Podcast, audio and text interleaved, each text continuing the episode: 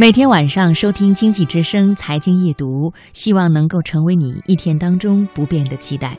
这里是中央人民广播电台经济之声，每天晚上的老时间、老地方，我们如约相会。我是安然。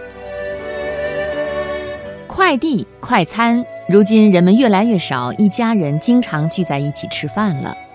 今天的读热点，我们就来说说家人一起吃饭的好处。文章选自《青年参考》杂志。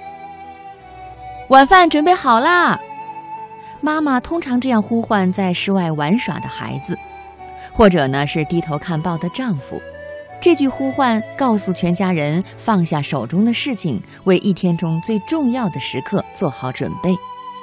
一个呵护家人的母亲，一个权威的父亲，一群叽叽喳喳的孩子围坐在热腾腾的饭菜周围。这种家庭生活的缩影，在很多国家持续了很多年，如今却悄然改变。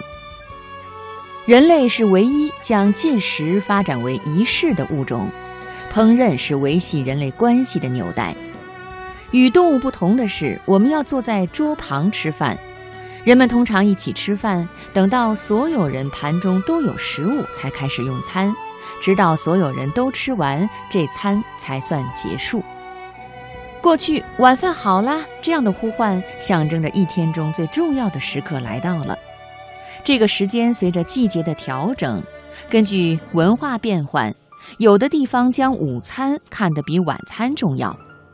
不过，这句呼唤的共性就在于，它意味着家人应该放下手中的一切，共同完成一件事情——吃饭。对人类来说，决定一个人身份的并不是吃什么，而是吃饭的方式和地点。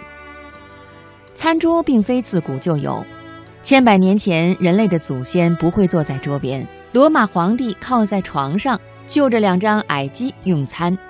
中世纪的穷苦人只能在木质饲料槽边吃饭。在非洲和印度，人们蹲或者跪在地上用餐。到现在，世界上四分之一的人口仍然不用餐桌，而是跪在垫子上吃饭。在一些国家，妇女、儿童不能与男性同桌而食，只能在厨房吃饭。在发达国家，餐桌的销售量正在锐减，这说明在当今时代，餐桌越来越远离家庭生活的核心。人们把食物端到电脑前，或者是站在厨房吃完。甚至呢，捧着食物缩在沙发里看电视。人们在车里狼吞虎咽，在路上边走边吃。就算坐在桌边吃饭，身边环绕的也不是人，而是电脑、电视、报纸、书籍。盘子的销售量也在下降，更不用说设计精美的宴客餐具了。人们对即食食物的依赖日盛。这些食物装进一次性纸杯、托盘，或者是放在纸袋里，用手捧着，无需餐具就可以吃完。既然有了用微波炉转几圈就能放在膝盖上食用的便捷食品，餐桌还有什么用呢？更值得深思的是，随着餐桌退出舞台中心，厨房的功能也在改变。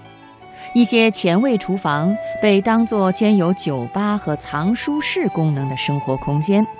当越来越少的人家用厨房做饭，这个空间开始被改造成家庭的怀旧照片墙。最讽刺的是，越是将厨房的高级配置视为身份和地位象征的人，越是不使用厨房。专栏作家科比在《大西洋月刊》上分享过家人共享晚餐的魔力。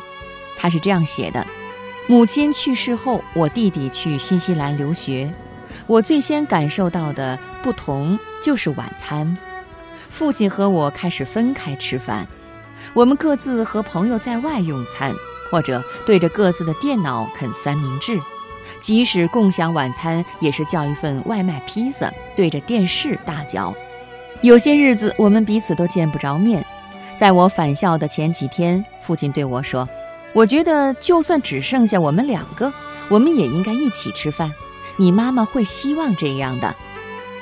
虽然我们做的饭味道不惊人，而且也没有妈妈和弟弟在场，但是和父亲坐在一起吃饭，就是有特殊的感觉。餐桌是全家聚集的地方，象征着团结。餐食搭台，食物唱戏，而食客都是戏中的角色。相邻而坐的人不可避免地在传递餐盘的过程中目光交汇，进而彼此攀谈。共同用餐提供了对话的理由，可以回顾一天，并且展望未来。事实上，交谈这件事情本身比交谈的内容更加重要。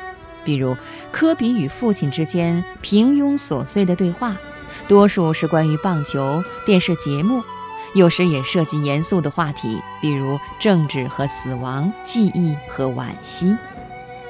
他文中写道：“一起吃饭只是小事，也不需要额外的努力，却是我一天里最快乐的时刻。”在17世纪，法国古典作家弗朗索瓦·德拉多什夫科曾说：“吃饭是为了生存，而吃的聪明是一门艺术。也许最聪明的吃饭方式就是共同用餐。如果能和家人、朋友、同事共同用餐，就算吃的是外卖食品，也是有意义的。”